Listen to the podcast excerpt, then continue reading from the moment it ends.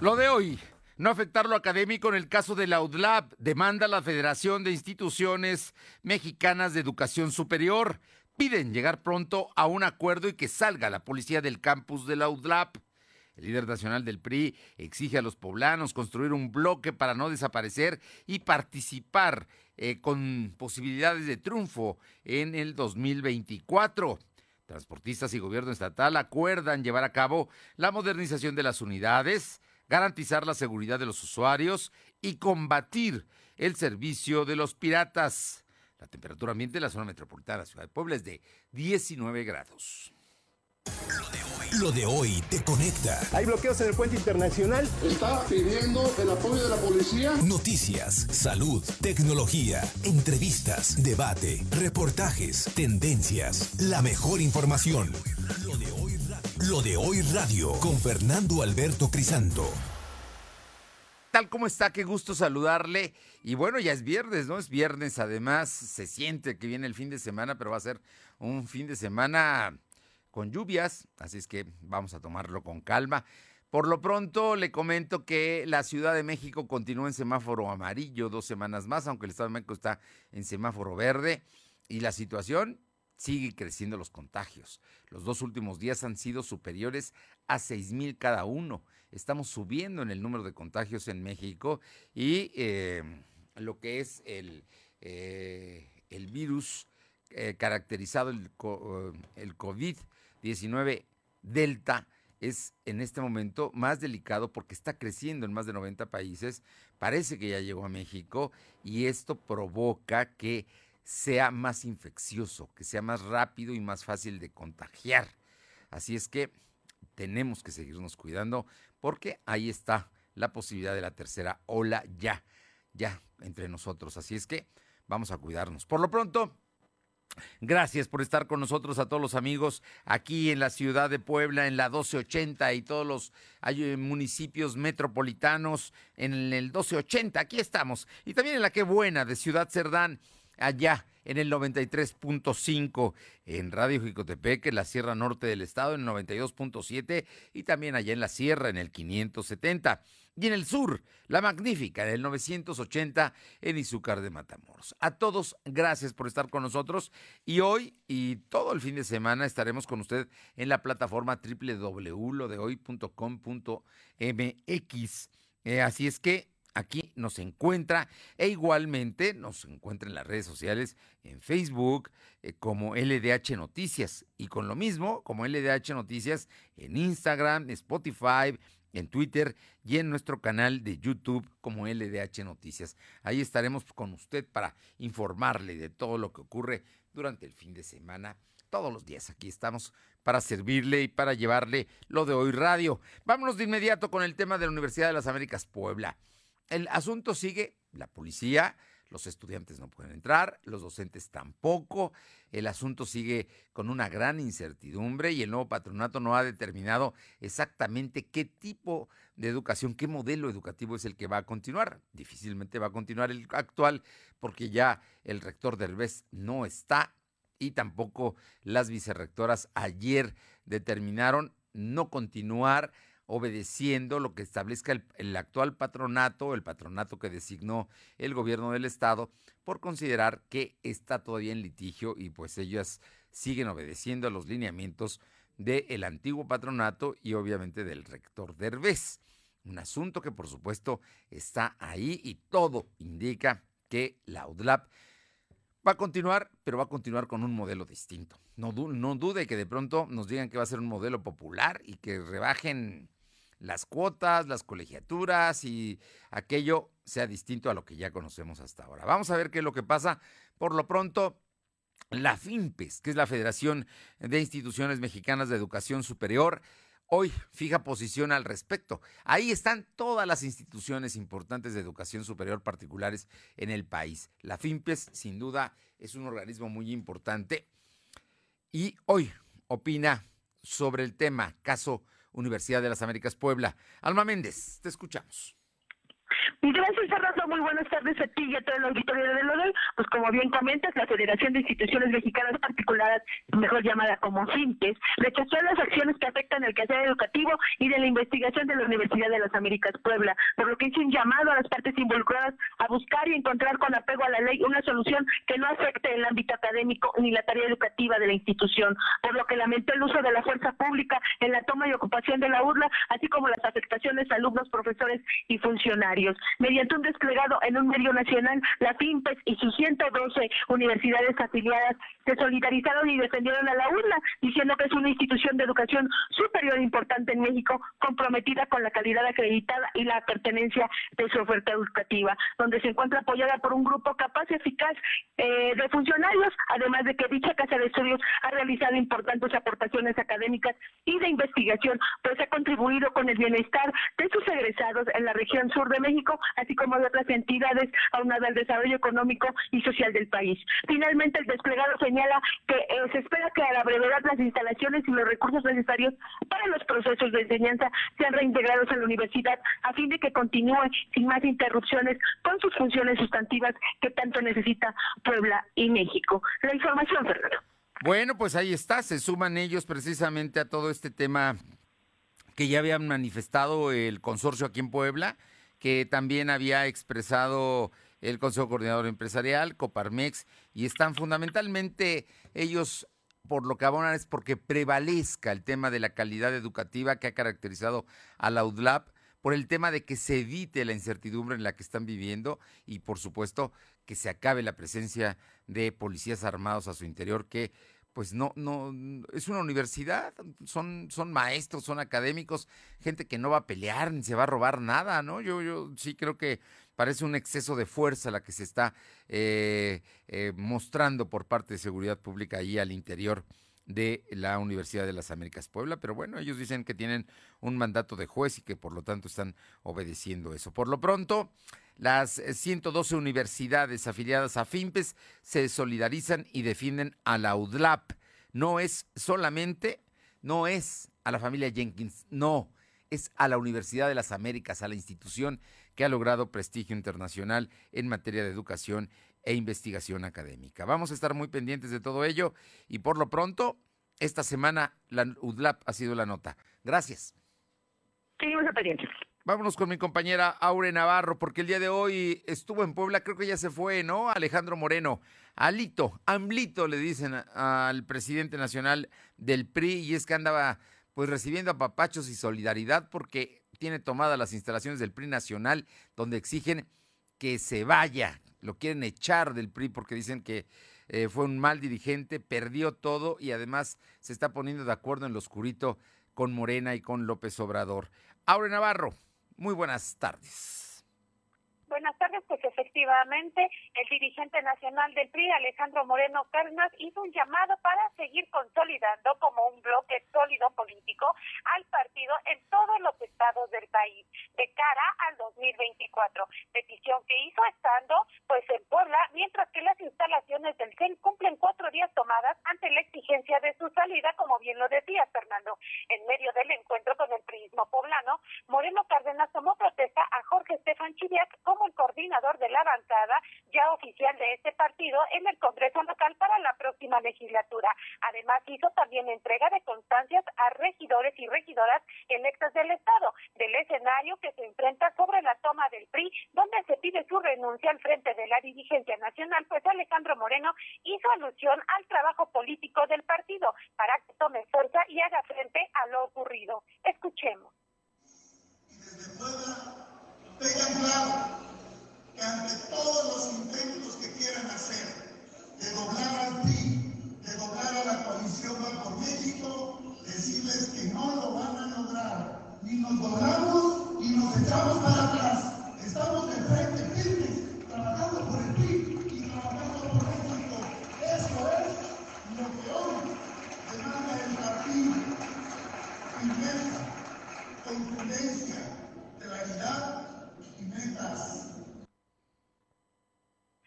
escuchamos, puntualizó que tanto el priismo nacional y poblano tiene categoría política para transitar en el rumbo de lo que hoy se enfrenta. Por ello pidió a quienes fueron electos como alcaldes, regidores y diputados locales a realizar sus tareas para consolidar al tricolor. Y bueno, comentar, Fernando, que en este escenario, bueno, de la situación que se vive en el CEN del PRI, pues ya también Valentín Carrasco, director de seguridad del partido, confirmó que son alrededor de 20 mil y dos personas de seguridad las que aún siguen al interior de las instalaciones que fueron tomadas desde hace cuatro días. Y bueno, por su parte, la consejera política nacional Nayeli Gutiérrez, quien es señalada de encabezar pues este movimiento, reiteró que seguirá firme en pedir la salida de Alejandro Moreno como líder nacional del PRI. Esto, bueno, ocurría, Fernando, mientras él estaba aún en Puebla reunido con el priismo poblano.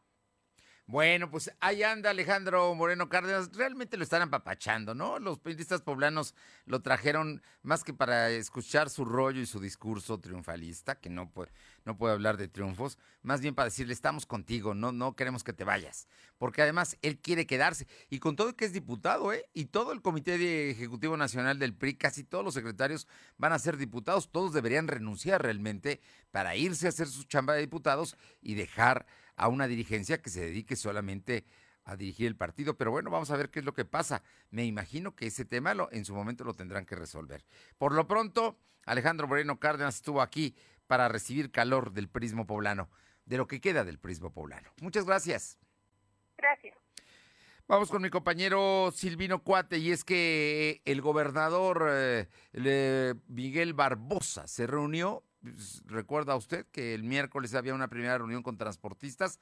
Bueno, pues ya hoy fijó posición en, en, torno a qué platicó con los transportistas. Y no solamente el transporte público de eh, micros y camiones, no, también habló con, y camionetas, también habló con la gente que tiene los servicios de eh, taxi eh, de, alto nivel, de ejecutivo, le llaman ellos, ¿no? Como eh, Uber, Cabify y Didi. ¿Y qué pasó? ¿Qué se resolvió?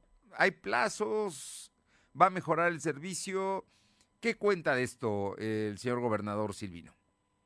¿Qué tal? Muy buenas tardes. Efectivamente, comentarte que el gobernador Miguel Barroso Huerta informó que después de su reunión con los concesionarios de transporte público y con taxistas tradicionales, al igual que Uber, Cabify y Didi, se acordó regular el pirataje de rutas avanzando con la modernización de las unidades y para cumplir con dichos lineamientos serán mesas de trabajo cada mes. El titular del Poder Ejecutivo explicó que este miércoles 7 de junio comenzó su reunión a las 10 de la mañana y finalizó a las 2.30 de la tarde. En ese mismo primer bloque recibió a los taxistas de aplicaciones, algo que se crearán condiciones para que no haya una competencia desleal entre los taxis tradicionales y los que brindan servicio por aplicación. Posteriormente, en su segunda reunión fue con los concesionarios de todo el Estado, donde se revisó el tema de la modernización del transporte público, al igual que el análisis para eh, pues, comenzar con el sistema de la modernización. Escuchemos parte de lo que mencionó el mandatario. Revisamos el tema de la modernización del transporte, que es un asunto a resolver que me da mucha vergüenza decir que falló la Secretaría de Movilidad y Transporte en ese tema y que lo vamos a resolver. Ya tenemos todos mecanismos, tecnología que vamos a proponer, todo este asunto y la regularización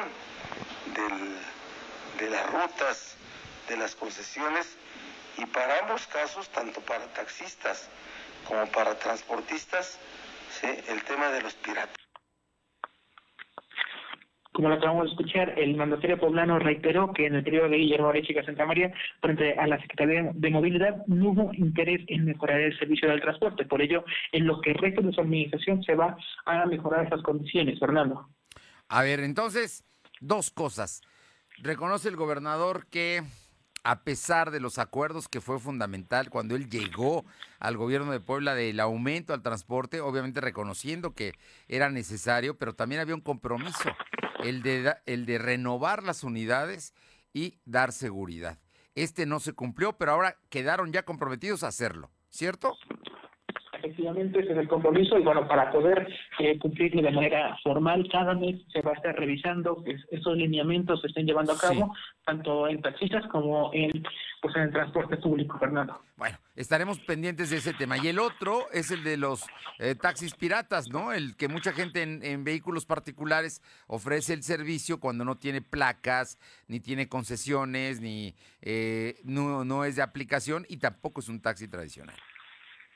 Efectivamente, que son en varios puntos de Puebla, ya le hemos informado que son en determinados puntos, eh, están en Cholula, están en el periférico, en donde pues circulan con más frecuencia los piratas, Fernando. Y de pronto llamas tú a un radio taxi, un, un, servicio, y de pronto en lugar de que te llegue un, un taxi eh, negro con amarillo, te llega un, uno particular, ¿no? Efectivamente, también, bueno, no es algo que resaltó el mandatario es el tema de la competencia desleal. Para evitarla también se van a poner elementos para este servicio. Gracias. Buenas tardes. Esperemos que se cumpla, esperemos que se cumpla y todo está visto que el gobernador tiene intenciones de que ahora sí no falle las situaciones y la abogada que está ahí es una gente, la abogada Baracamonte es una gente seria. Así es que vamos a ver cómo, cómo se, se, da, se da este tema. Por otra parte, vámonos con mi compañera Caro Galindo a Santa Rita Tlahuapan y es que los signatarios siguen sin recibir, ¿no? Siguen sin recibir este lo, el dinero de la expropiación de su, la indemnización de sus terrenos. Te escuchamos, Caro. Fernando, buenas tardes a ti al auditorio. El día de hoy, 22 ejidatarios que no han sido, que no han sido indemnizados por parte de la comisaría ejidal pues bloquearon el acceso a la comisaría que se ubica en la cabecera municipal e impidieron la realización de la asamblea en la que el día de hoy más de 300 ejidatarios elegirían a su nuevo representante, es decir, a quien sustituirá a Carlos Sánchez Alpiza. Estos 22 inconformes denunciaron que a la fecha no han recibido el pago por indemnización de las afectaciones a sus terrenos y que además Carlos Sánchez no ha rendido informes en relación justamente a lo que tiene que ver con la operación de la comisaría ejidal, hecho que pues obligaba a evitar eh, sus, eh, evitaba eh, que se realizara la asamblea el día de hoy. Tenemos entendido que ya autoridades de, del estado arribaron a esta zona para dialogar con ambos grupos, los que sí quieren que se haga la asamblea y con quienes no, para finalmente llegar a un acuerdo. Vamos a ver, nuevamente la atención, recuerda que siempre todo esto se deriva en paros y bloqueos a la autopista y a la federal. Vamos a ver, esperemos que en esta ocasión no lleguemos a tanto, pero bueno, no explican cómo este señor se llevó tantos millones de pesos en tantos años y no le ha pagado a los que pues indemnizaron por la construcción de la autopista, ¿no? Sí, Fernando, decirte que el dinero está resguardado eh, con las autoridades eh, que tienen que ver con los temas agrarios, eh, eso sí lo tienen resuelto, sin embargo aún no se ha definido cuándo les van a pagar debido a que muchos de ellos no han podido acreditar su propiedad. Bueno, el ejido no es propiedad, pero sí sus derechos como ejidatarios, como gente que merecen ser indemnizados. Tenemos algo de última hora, Caro, en la región. Sí, Fernando, decirte que en estos instantes autoridades municipales, la policía municipal intenta dialogar con vecinos de San Juan Tuxco, quienes hace unos instantes eh, retuvieron a un sujeto que fue señalado junto a otras dos personas de robarse una motocicleta. los pobladores lo aseguraron y han amagado con lincharlo. Recordemos que San Juan Tuxco ha protagonizado varios escenarios de este tipo, donde incluso Ah, si mal no me equivoco, en 2018 finalmente eh, le quitaron la vida a un presunto delincuente. San Juan Tusco está en, es Junta Auxiliar de... San Martín Texmelucan. De San, Martín, Texmelucan. Bueno, estaremos muy pendientes de lo que suceda. Esperemos que no se llegue a nada fatal. Gracias, Caro. Gracias. Son las 2 de la tarde con 17, 2.17. Lo de hoy es estar bien informado. No te desconectes. En breve regresamos. Regresamos. Este verano con Megacable será exageradamente fabuloso. TV con más canales, internet y telefonía ilimitados, juntos al mejor precio. Además, tres meses de Amazon Prime por nuestra cuenta. Megacable, 3396 91234. Aplican condiciones. A través de los años hemos evolucionado. Desde colegios electorales, tribunales de lo contencioso, el TRIFE, hasta llegar a lo que es ahora el Tribunal Electoral del Poder Judicial de la Federación, instancia que tiene la última palabra en materia electoral.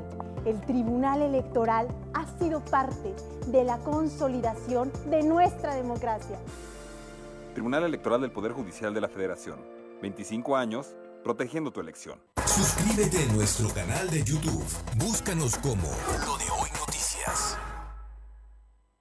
fines de semana son de Coppel. Aprovecha hasta 22% de descuento en celulares de tus marcas favoritas como Blue, Xiaomi, Huawei y Samsung. Hasta 16% en instrumentos musicales y hasta 23% en barras de sonido. Aprovecha estas promociones con tu crédito Coppel. Mejora tu vida. Coppel.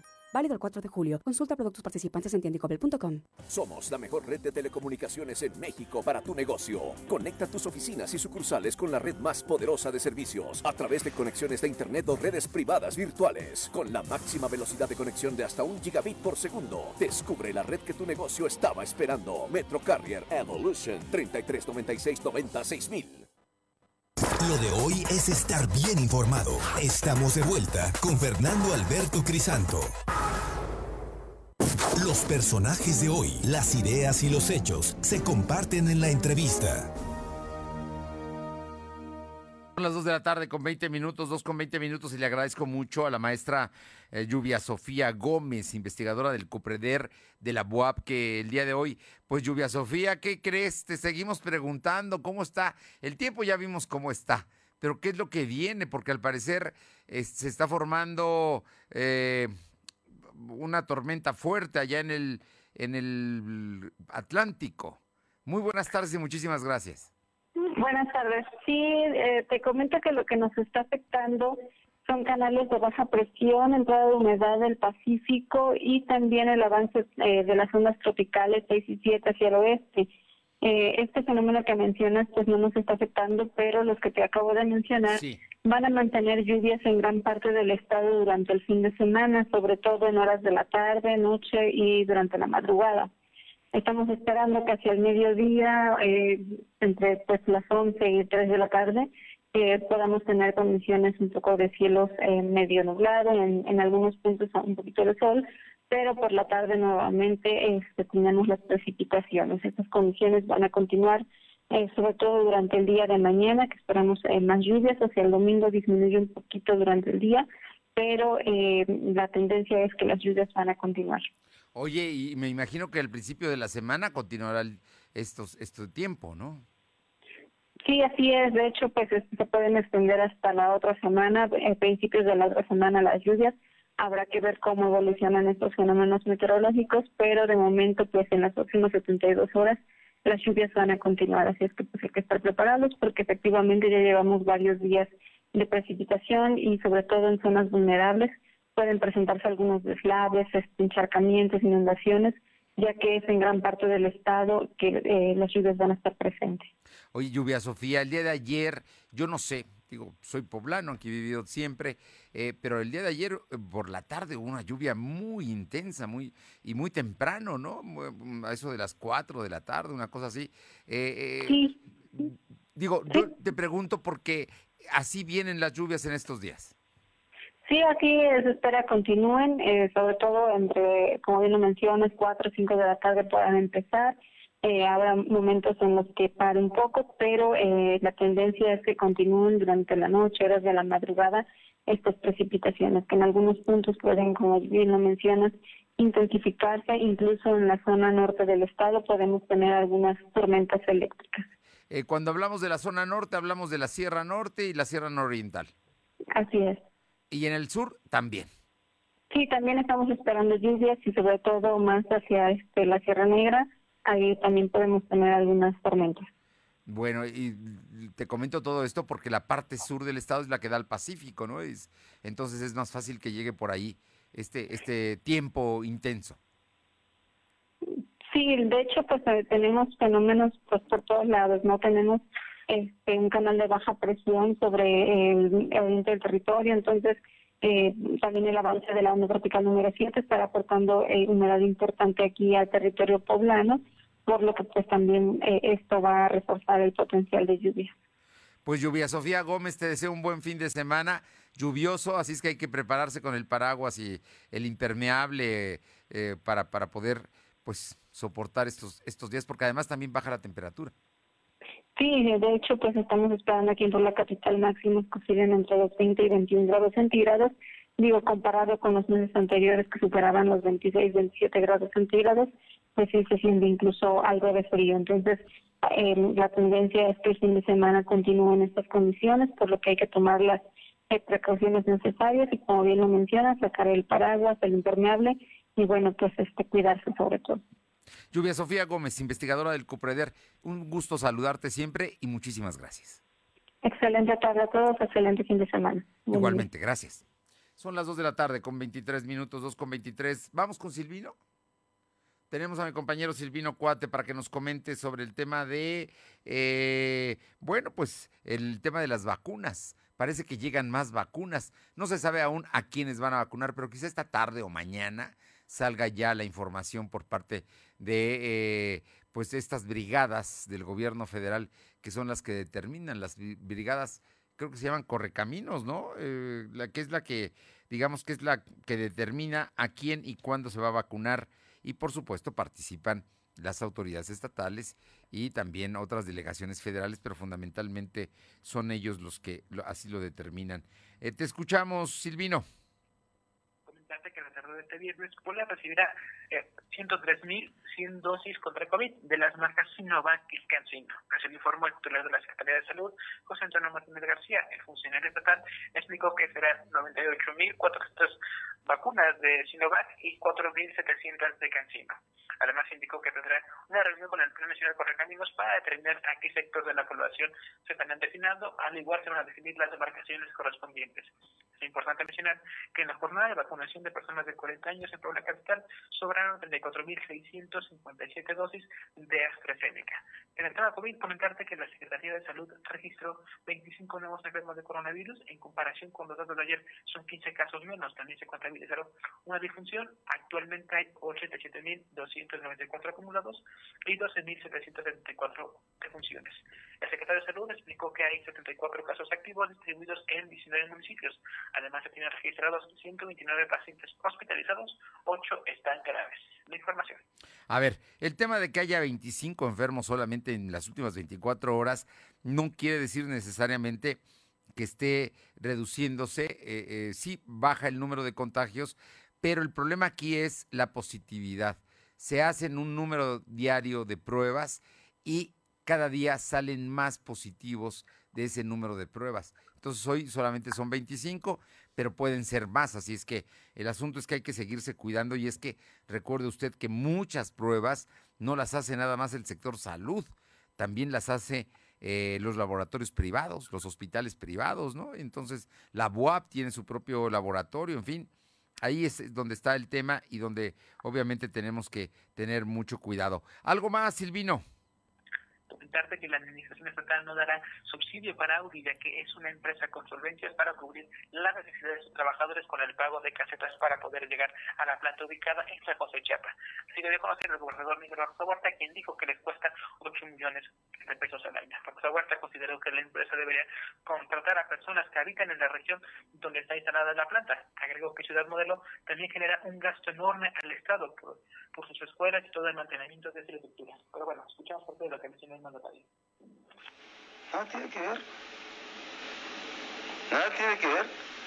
Una cosa es ciudad modelo y otra cosa es planta Audi. ¿De acuerdo? Para que todos tengamos claro cuál es nuestro ámbito de funciones. Este, no nos vamos a establecer ningún subsidio. ¿Saben cuánto nos cuesta este, al año todo el tema Audi al gobierno del Estado? Comentarte que en otro tema relacionado a la manifestación de la campesina para que el gobierno reconozca el triunfo de sus candidatos en Ocuyucan y Huachotzila, eh, Barbosa Huerta dijo que su administración no es un órgano electoral, no obstante dijo que en próximos días buscará tener una reunión con la Antorcha Campesina, sin embargo no especificó una fecha ni los temas que estaban abordando, Fernando. Bueno, vamos a estar atentos porque hoy en Antorcha Campesina hubo declaraciones precisamente de Aquiles Córdoba, en el sentido de que va a haber manifestaciones, porque dice que le quieren quitar, arrebatar los triunfos en Santa Clara, Coyucan y en Huitzilan de Cerdán. Muchas gracias, Silvino. Buenas tardes. Vamos con mi compañera Aure Navarro, quien nos comenta sobre, bueno, el tema de el eh, compromiso por Puebla. Parece que todavía tiene una vela encendida. Podría, podría seguir siendo partido lo estatal. Cuéntanos, Aure.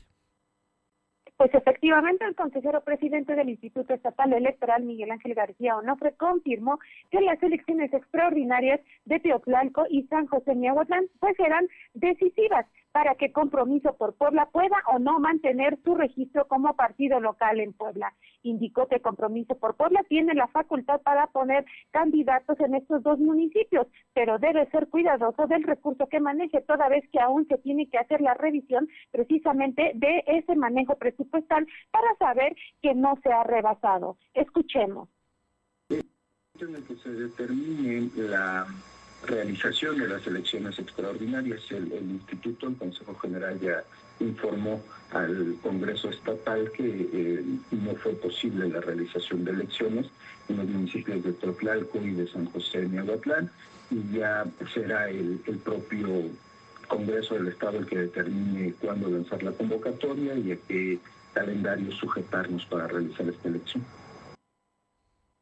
reiteró que el Consejo General avisó ya también a la Comisión Permanente de Fiscalización del IE para que inicie con el proceso de liquidación, por lo que solo se está a la espera de que se realicen los comicios extraordinarios en esos dos municipios para definir si compromiso por Puebla pierde o no su registro. Y bueno, como escuchamos, pues él reiteró que será ya cuestión del Congreso local para que se defina cuándo será la fecha en la que se realicen pues estos eh, comicios extraordinarios, Fernando.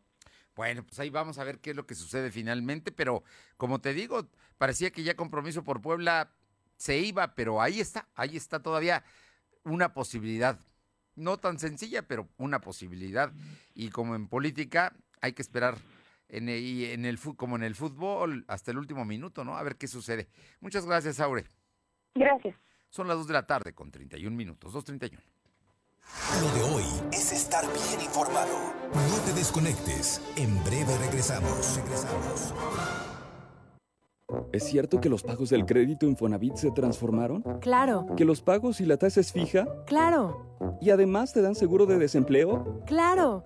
Con Crédito Infonavit tienes los mejores beneficios y lo que firmas al inicio es lo que tienes en toda la vida del crédito. Tu crédito Infonavit se transformó, así de claro, en letras grandes. Somos la mejor red de telecomunicaciones en México para tu negocio. Conecta tus oficinas y sucursales con la red más poderosa de servicios a través de conexiones de Internet o redes privadas virtuales. Con la máxima velocidad de conexión de hasta un gigabit por segundo. Descubre la red que tu negocio estaba esperando. Metro Carrier Evolution 3396 Escúchanos en Spotify. Búscanos como LDH Noticias. Ahora las niñas y niños, adolescentes y jóvenes tienen garantizado el derecho a la educación gratuita en todos los niveles. La inclusión, permanencia y continuidad. En la 64 legislatura, el Senado aprobó las leyes de reforma educativa. El sistema escolar va ahora por la calidad, la dignidad y los valores nacionales. Con la participación de alumnos, el magisterio y de padres de familia en beneficio del futuro de México. Senado de la República. Cercanía y resultados. En Gas del Atlántico nos comprometemos contigo. Llevamos tu pedido pesado hasta tu hogar con nota física y digital, asegurándote el peso completo. Y si no pesan tu tanque, el contenido es gratis en tu próxima compra. Recuerda que también tenemos para ti el azulito seguro y rendidor. Encuéntralo en tu tiendita o punto de venta más cercano. Pedidos al 271-747-0707. Gas del Atlántico. Lo de hoy es estar bien informado. Estamos de vuelta con Fernando Alberto Crisanto. Son las 2 de la tarde con 33 minutos, 2 con 33. Vamos con Paola Rocha Atlisco para que nos comente sobre el tema del relleno sanitario. Te escuchamos, Paola. Buenas tardes.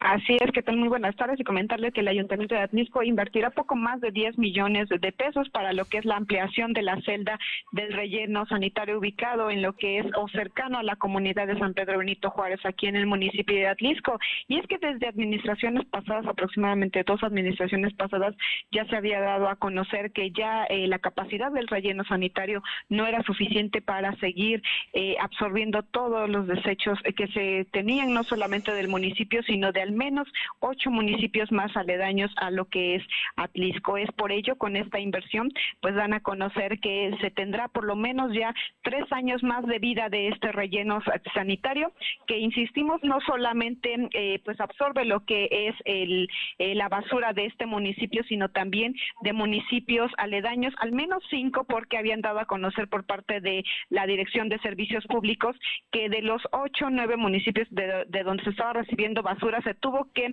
reducir a cinco debido a que eran pues los que más aportaban basura a este lugar y que pues no iban a dejar que el municipio de Atlisco obviamente se quedara sin lugar en donde depositar estos desechos. Así que este relleno sanitario pues ya tiene por lo menos tres años más de vida.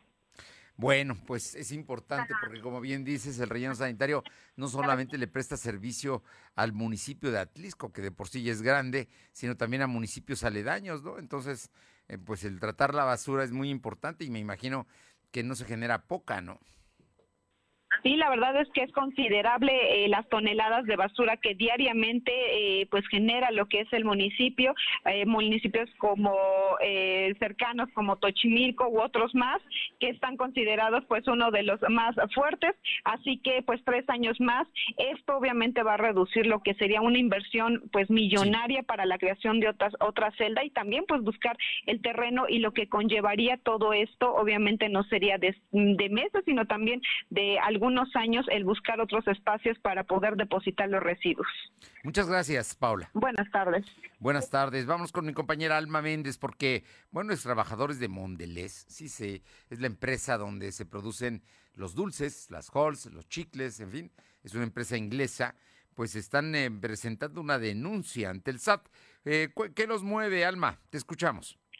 Gracias, Fernando. Bueno, pues comentarte que trabajadores de Mondelez presentarán una denuncia colectiva en contra de la empresa ante el SAT por el incumplimiento del pago de utilidades por parte de la firma. Lo anterior lo informó René Sánchez Juárez, dirigente de la Federación Revolucionaria de Obreros Campesinos, quien al mismo tiempo informó que esta organización, en respaldo a los trabajadores, inició con diversos procedimientos legales en contra de la empresa Mondelez por violentar los derechos laborales de los trabajadores, por lo que buscarán la intervención de la Secretaría del Trabajo Federal para frenar el acoso laboral y la violación de los derechos humanos al interior de la empresa. Pero escuchemos parte de lo que nos comenta pero nunca, nunca les mostraron ni siquiera el, la declaración anual y ni siquiera les dieron la oportunidad de ver, de hacer las cuentas, ¿no? De decir, a ver, a ti te corresponde tanto, tanto, tanto. O sea, fue como eh, una imposición de la empresa y les toca tanto. Y con anuencia del supuesto sindicato que los representa, ¿no? Entonces, eh, pues obviamente el sindicato debe de estar en favor de los intereses de los de los trabajadores y si sí fuera su representación, pues ellos le hubieran dicho, a ver, empresa, sí, quizás no tenemos toma de nota, pero préstame la declaración y yo se las paso a los compañeros para que ellos la puedan solicitar y, y ver y Finalmente, comentarte que de igual forma dijeron que interpondrá una denuncia específica en contra de Ramiro Vázquez, quien se autonombró dirigente sindical y se le ejerce un terrorismo del mismo. La información, Fernando. Bueno, pues ahí está, vamos a ver, están defendiendo su derecho, ¿no? A ver qué pasa con, qué, les contesta el SAT. Oye, y por otra parte, Alma, cuéntame, Volkswagen, el sindicato fija posición porque continúa continúan los paros técnicos, ahora en la línea de Taos, creo, de la, de la nueva camioneta. El problema es que además los trabajadores de Volkswagen y de Audi, que también ha ido, va a paro técnico, está en paro técnico, reciben menos dinero por sus bonos y por sus premios, ¿no? Porque pues no van a trabajar por el paro técnico y entonces eh, estas prestaciones no les corresponden. Platícanos, Alma. Gracias, Fernando. Como bien comentas, el Sindicato Independiente de Trabajadores de la Industria Automotriz Volkswagen informó que se extenderá por dos semanas el paro técnico por el segmento 3 caos. Esto debido a que continúa el desabasto de semiconductores por la pandemia de COVID-19. Y es que a través de un comunicado interno dio a conocer que la semana 27, que corresponde del 5 al 11 de julio, los dos turnos que corresponden a este segmento descansarán. En tanto que la semana 28, que corresponde del 12 al 18 de julio, trabajarán de manera escalonada, ya que el primer turno laborará toda, toda esta semana y el segundo turno a partir del miércoles 14 de julio. El sindicato señaló, Fernando, que eh, buscando un menor impacto posible a la economía de los técnicos poblanos, se acordó que con la empresa debe pagar el día lunes 5 de julio al 6 al 100% y el día martes 6 de julio al 90% al salario diario, mientras que los días subsecuentes, de año actual de paros técnicos. Finalmente precisó que la empresa citará al personal que se requiera de distintas áreas auxiliares para la preparación de los equipos y líneas productivas. La información, Fernando. Bueno, pues ahí está, ahí está el tema pendiente con el asunto de Volkswagen, que a pesar de que han hecho todo para trabajar, tanto empresa como sindicato, hay problemas con los proveedores y eso es lo que ha detenido la producción. Oye, por otra parte, hay información de la Secretaría del Trabajo. Así es, comentarte que la Subsecretaría del, del, Empleo perdón, participó en la inspección de la Secretaría del Trabajo. Edith Cinto Rivera dio a conocer que el gobierno federal liberó el subsidio de 41 millones para la operación del Centro de Conciliación y los tribunales laborales que iniciarán actividades a partir del primero de octubre del año en curso. Durante la quinta sesión ordinaria virtual del Grupo Interinstitucional para la implementación de la reforma laboral en el Estado de Puebla, la funcionaria precisó que la dependencia cumplió con los lineamientos requeridos por la Federación en la materia, por lo que con consecuencia fueron liberados 41 millones 755 eh, mil pesos con 851 pesos. Explicó que para el Centro de Conciliación Laboral fueron etiquetados 20 millones 400 mil 482 pesos que serán destinados para la construcción, adecuación y adaptación inmuebles, capacitación mobiliario y tecnologías de la información. Y bueno, pues agregó que el caso de los tribunales laborales fueron 21 millones 355 mil 369 pesos que serán ocupados también para los rubros antes mencionados. A ver, estos tribunales electorales, ¿a partir de qué fecha sustituyen a la Junta Local de Conciliación? De octubre de este año, Fernando. O sea que estamos a unos meses de que cambie el, el modelo. La ley federal del trabajo sigue siendo la misma, pero cambia la forma y el método para resolver los conflictos laborales.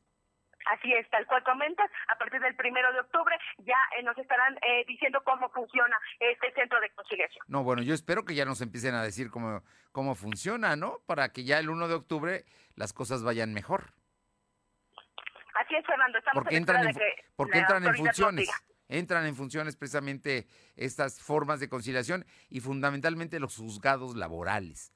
Juzgados laborales, o sea, habrá una autoridad, un juez que determine quién tiene la razón. Gracias. Seguimos al pendiente. Es la una de la tarde con 41 minutos. Vamos con mi compañero Silvino Cuate, porque en el tema del socavón, ¿recuerda usted la casa, la, la, la casa que estaba y que finalmente se la tragó el socavón?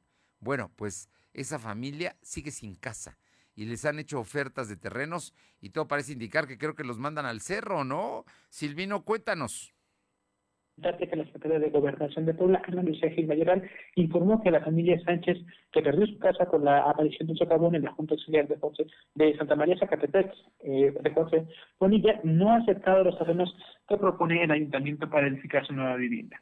La secretaria explicó que el presidente de Juan Bonilla, Joel Lozano, ha presentado varias propuestas a la familia, sin embargo, eh, esta se muestra negativa para aceptarla. También comentarte que dijo que a pesar de las lluvias, el socavón se mantiene en su tamaño en 126 metros en su eje mayor y 123 metros en su eje menor. En otro tema, el gobernador Miguel Borja Huerta aseguró que no hay una solicitud formal de la preparatoria de centros escolares del agua para eh, pues, separarse.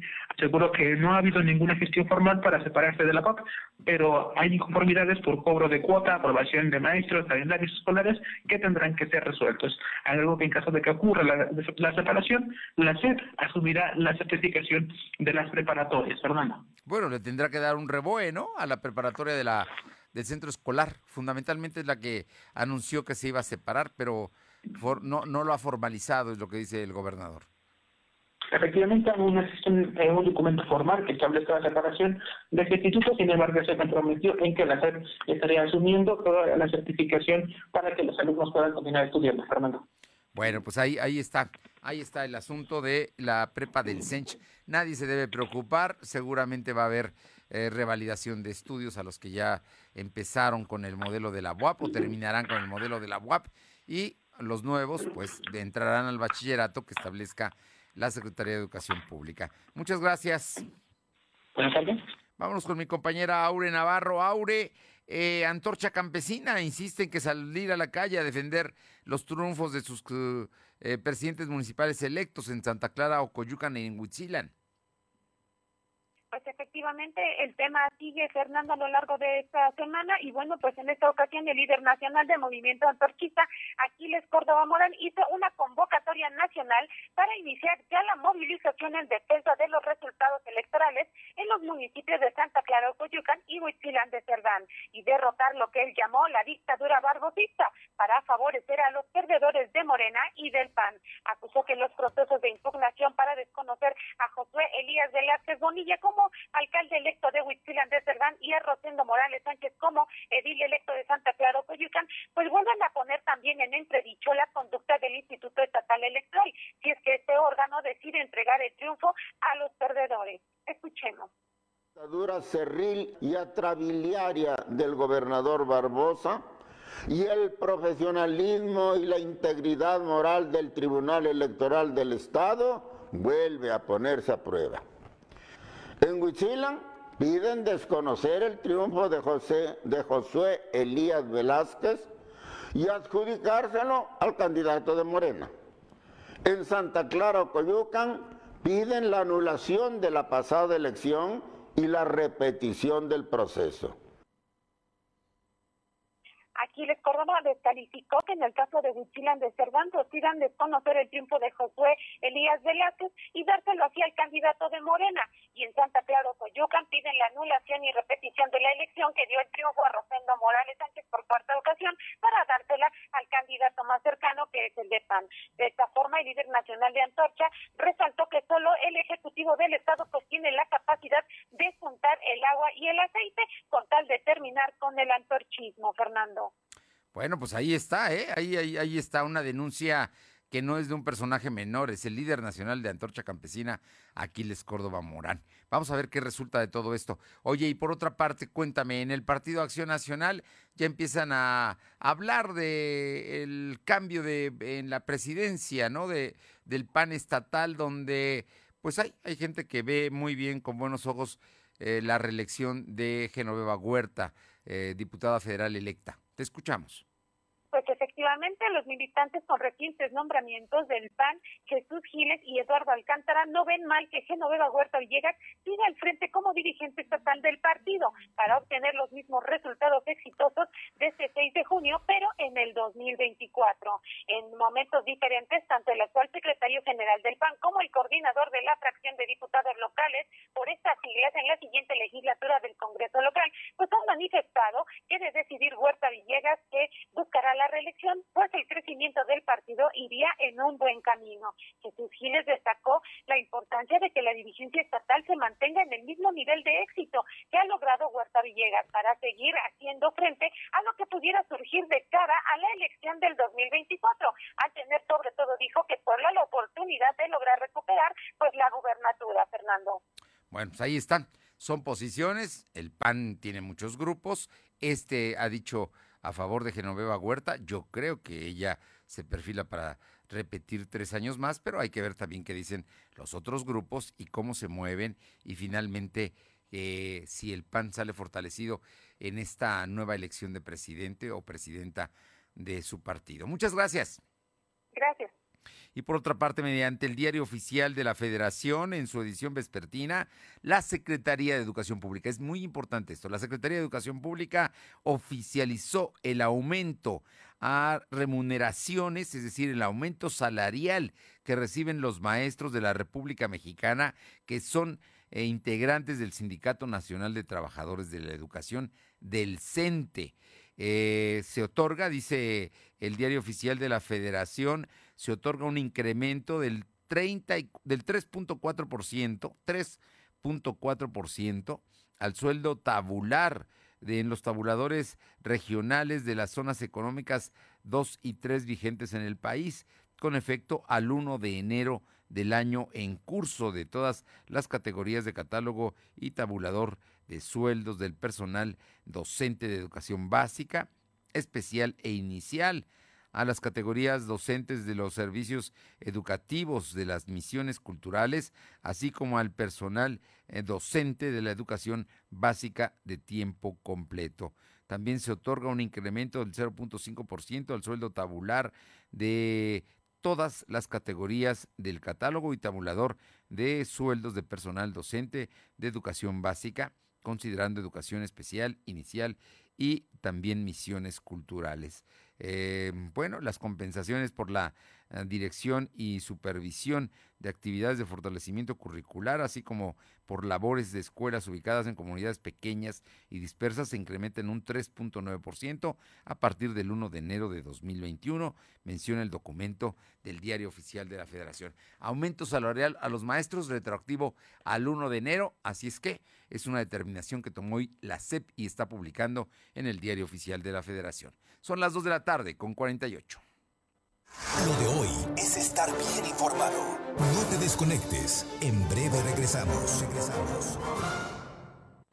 Ahora con Gas del Atlántico, tú pones el precio. Porque entre más litros cargas, más ahorras. Si tus pedidos de gas LP estacionario son mayores a 100 litros, pregunta a tu vendedor o al 271-747-0707 para conocer más del programa. Y si aún no cuentas con el servicio gratuito de envío de nota digital, solicítalo para que puedas verificar que lo que cargas es lo que pagas. El beneficio de precio diferenciado aplica en cada carga y no es acumulable. Gas del Atlántico. Llegué a probar la cocaína, los ácidos, pastillas, pues hasta el final fue el que me encontré con la piedra, que fue con lo que más me hice adicto, ¿no? A los 17 empecé a consumir ya fuertemente y fue donde empezó a ir en picada toda mi vida. Lo anexábamos. Se lo llevaba pues a la fuerza, ¿no? Lo tenían que someter.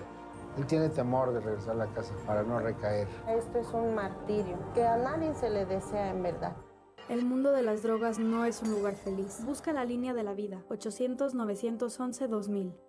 En México, el sol sale para todos. Buscando el bienestar de la gente. En el PRD creemos que las decisiones deben ser de todas y todos los mexicanos y no de una sola persona. Porque queremos que todas y todos vivan mejor. Impulsamos apoyos económicos para que se superen los más necesitados y no para pedirle su voto. Exigiendo servicios de calidad en educación, salud y vivienda. Eso es un México más justo y con la participación de todas y todos podemos hacerlo. El sol sale para todos. PRD. Lo de hoy es estar bien informado. Estamos de vuelta con Fernando Alberto Crisanto. Arriba el telón. Arriba el telón. Está por comenzar. Está por comenzar. Arriba el telón. El show Bien, y está, está Claudia por comenzar. Cisneros. Siempre es un gusto saludarte, Claudia. Y hoy Arriba el cuéntanos telón. qué pasa con le- los coros, que son muy buenos, de la Benemérita Universidad Autónoma de Puebla. Muy buenas tardes. Buenas tardes, Fernando, amigos del auditorio. Así es, pues fíjate que la verdad es una agradable sorpresa saber que el coro sinfónico de la UAP CCU pues está participando en el festival número de 18 de Canticus, que bueno, pues organiza en este caso la Asociación Coral Brasileña en colaboración con otros países. Es importante decir que todo este festival pues se está llevando a cabo eh, de manera virtual por la pandemia y bueno, pues en esta ocasión están participando 11 coros brasileños y 14 coros más de otros países como lo que es Estados Unidos, México, Alemania, Sudáfrica, Perú, Colombia, Chile, entre otros. En el caso de México es importante decir que está participando la Benemérita Universidad Autónoma de Puebla, pero también participa la Universidad Autónoma de Ciudad Juárez.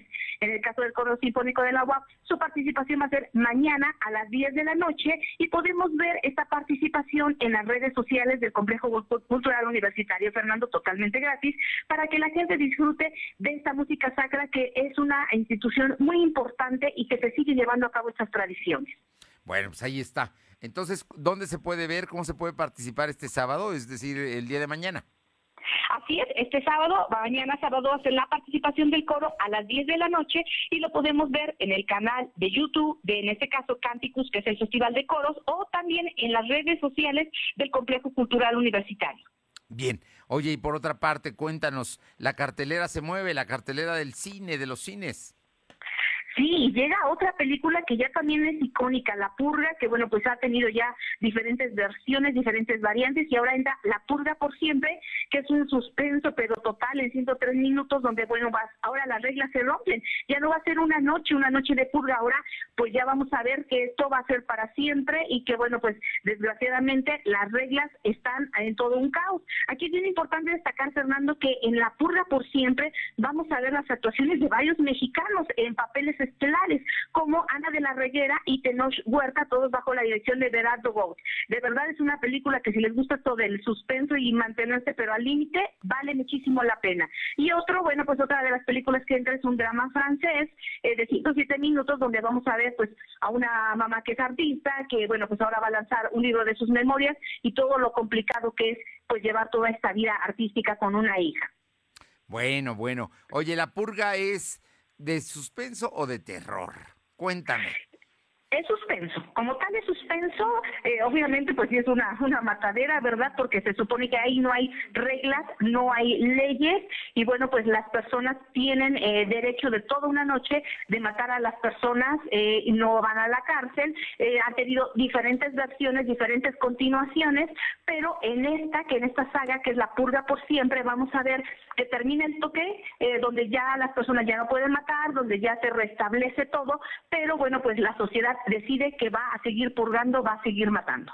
Ah, qué cosas. Pero bueno, hay gente que le gusta y que no es la primera versión de la purga, pero es la purga por siempre. Eh, antes de que te despidas, ¿qué nos vas a dar hoy? Bueno, pues como este fin de semana está así como para quedarse también yo creo que en casita por la lluvia, vamos a ponernos muy musicales, Fernando. Así que vamos a regalar tres paquetes de discos, discos completos, importante decirlos, incluso algunos tienen DVD, cortesía de Universal Fonovisa. Estos paquetes tienen música regional, música este de banda, tienen también pop, balada, para que la gente disfrute pues de la buena música de estas disqueras que nos están obsequiando tres paquetes. Así que llamen a nuestro WhatsApp, mándenos un mensajito diciendo que quieren un paquete al 22 22 38 18 11. Bueno, vamos a estar muy, muy pendientes. Entonces, ¿nos puedes dar nuevamente el número al que tenemos que mandar el WhatsApp? Son tres paquetes Claro que de sí. discos. 22 22 38 18 11 son tres paquetes. Mándenos un mensajito y de verdad que no se van a arrepentir porque es música del momento, música muy buena para todos los gustos. Bien, muchísimas gracias. Bonito fin de semana a todos. Buen fin de semana, gracias. Y le comento que las hospitalizaciones en la Ciudad de México y en la zona metropolitana aumentaron, por lo que seguirá el semáforo amarillo hasta el 18 de julio, pero está descartado cerrar actividades, anunció este viernes el gobierno de la Ciudad de México. Al día de ayer contábamos con 866 personas hospitalizadas en, la Ciudad de México, en hospitales públicos y privados. Es un incremento del 156 comparado con el mismo día de la semana previa, reportó el director de Gobierno Digital de Innovación Pública, Eduardo Clark. Así es que, ojo, en la Ciudad de México siguen subiendo no solamente eh, los contagios, sino ahora también las hospitalizaciones. Vamos con mi compañera Luz María Sayas, ¿sí? Que tiene información. Luz María, te escuchamos. Hola, ¿qué tal, Fernando? Muy buenas tardes para ti, nuestros amigos de lo de, de lo de hoy. Te comento que de policía vendedor de droga Tehuacán, elementos de la Policía Estatal detuvo a Rogelio y Antonio N., ambos sujetos presuntos vendedores de droga y armas. Estos hombres fueron ubicados a bordo de un vehículo Ford con metálicas de circulación del Estado. Al hacerles una revisión entre sus pertenencias, los elementos encontraron un arma de fuego de 9 milímetros, así también un paquete de aproximadamente 20 kilogramos de hierba verde con características de marihuana, motivo por el cual fueron puestos a disposición de las autoridades ministeriales. Cabe recalcar que Rogelio N. fue elemento de seguridad pública en el municipio de Tehuacán en la administración actual. Parte de las actividades en el tema de seguridad. Hasta aquí mi reporte. Regreso contigo, Fernando. Muy buenas tardes. Oye, ¿y en Tehuacán tenemos otro, otro, otro asunto? Así es, Fernando, ya que fue detenido, eh, bueno, y, y, puesto. Muy perdón, bien, Perdón, perdón, te escucho, te escucho. perdón, perdón, perdón. Bueno, se ve que tuvimos un problema con mi com- compañera, pero nos comentaba que elementos de la Policía Estatal detuvieron a Rogelio N. y Antonio N., ambos sujetos eh, presuntos vendedores de droga y armas. Estos hombres fueron ubicados a bordo de un vehículo Ford, este, con placas de circulación de Puebla, es lo que nos estaba dando a conocer. eh, Luz María Sayas. Vamos con Caro Galindo, regresamos a San Martín Texmelucan. Caro.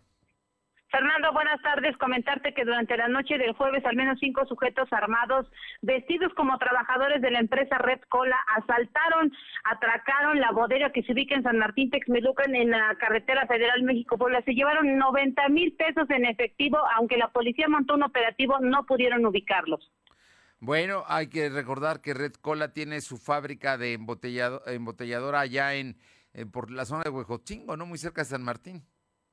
Es correcto, Fernando, pero aquí instalaron una bodega para evitar Sí. que los distribuidores se trasladaran hacia Huejotzingo y de aquí distribuir el producto. No, bueno, pues ahí está. Mira nada más. Les robaron entonces.